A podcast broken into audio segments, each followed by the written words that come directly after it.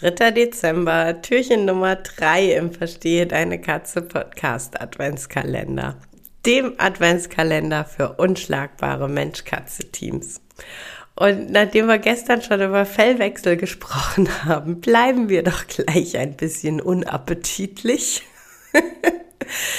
ähm, bei der Abfrage auf Instagram und Facebook war ein Wunschthema für den Adventskalender Erbrechen und Durchfall. Deshalb gibt es heute eine kleine Kotzi-Folge und morgen dann eine kleine Katzi-Folge für euch.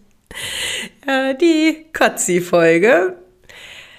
Ähm, äh, da ist es also ähnlich wie beim Thema ähm, Haarwürstchen auskotzen. Es ist auch bei in Anführungszeichen normalem Kotzen, dass ähm, aus meiner Sicht ganz oft viel zu lange irgendwie hingeguckt wird und gesagt wird, ja, die Katze ist halt so. Also versteht mich nicht falsch. Ähm, ja, das stimmt schon, ähm, dass das bei Katzen immer mal passiert, dass die aus welchem Grund auch immer zu schnell, zu viel gefressen, irgendwas drückt im Bäuchlein und sie spucken einmal.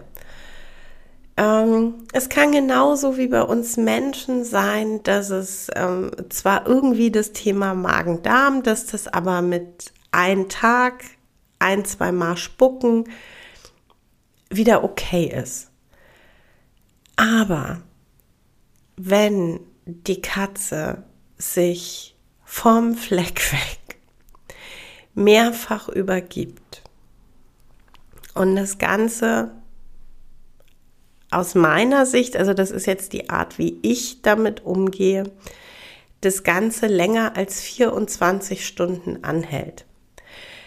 Dann rufe ich am nächsten Tag in der Tierarztpraxis an und mache einen Termin aus, weil ich dann für mich ausschließe, dass es ja ein bisschen schnell gefressen, ja, das Bäuchlein hat irgendwie gedrückt, wie auch immer, dann ist es eine Ursache, die ich nicht kenne, die ich mir aber nicht erklären kann.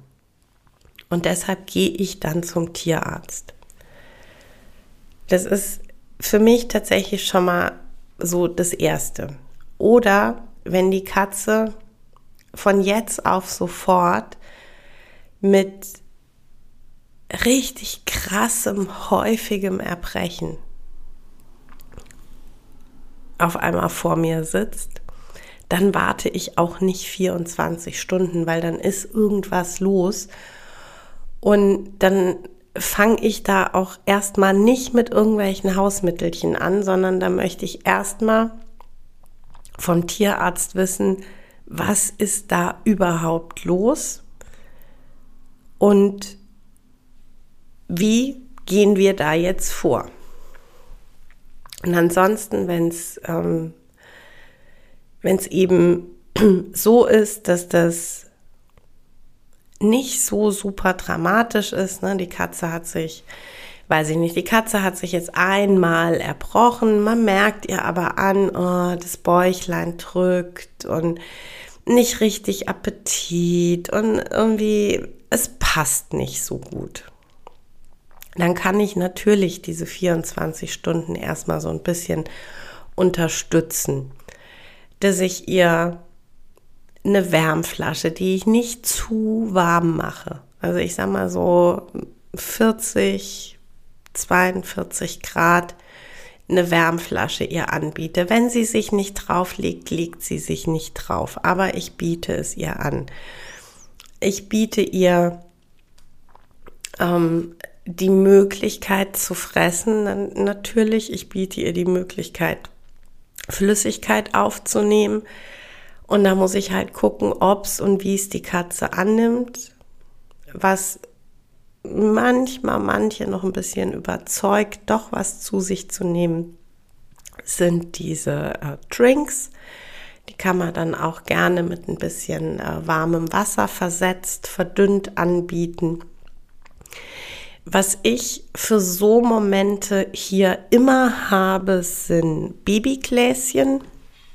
Und zwar so ähm, rein Fleischgläschen. Also es gibt von verschiedenen Babykostherstellern äh, Gläschen, da ist dann nur Huhn, also Huhn pur, Rind pur. Ähm, die Gläschen habe ich immer da und die leicht warm gemacht überreden meine Katzen tatsächlich durchaus relativ häufig, dass sie doch ein bisschen was zu sich nehmen. Das ist natürlich absolut keine Ernährung für Tage oder gar Wochen, aber es ist die Möglichkeit der Katze, die vielleicht Bauchschmerzen hat, zumindest so ein bisschen was an, ähm, ja, an Magenfüller anzubieten. Und ja, in den Gläschen ist Reis, aber tatsächlich in einer recht geringen Menge.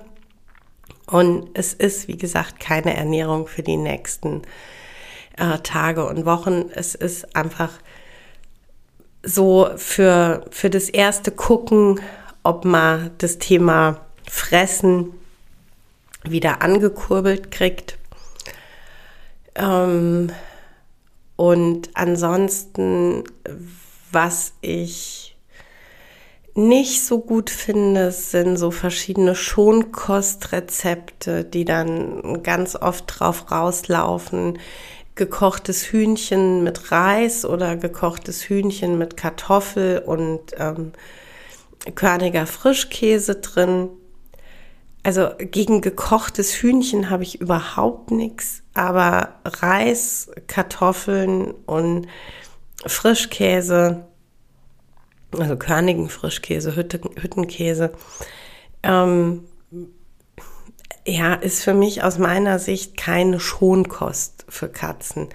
Ne, dann wirklich lieber die Babygläschen und ansonsten mal gucken, was man noch an, an Lieblingsfutter zu Hause hat, was man vielleicht auch ganz, ganz klein manchen kann und ähm, wo man vielleicht auch einen, einen, Schluck warmes Wasser mit dazu machen kann, damit es ähm, ja unter Umständen attraktiver und, und leichter zu schlabbern ist.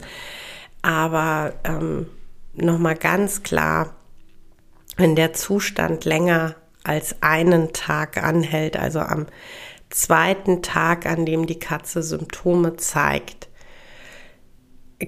ist meine ganz klare Bitte, dem Tierarzt vorstellen und der Ursache auf den Grund gehen.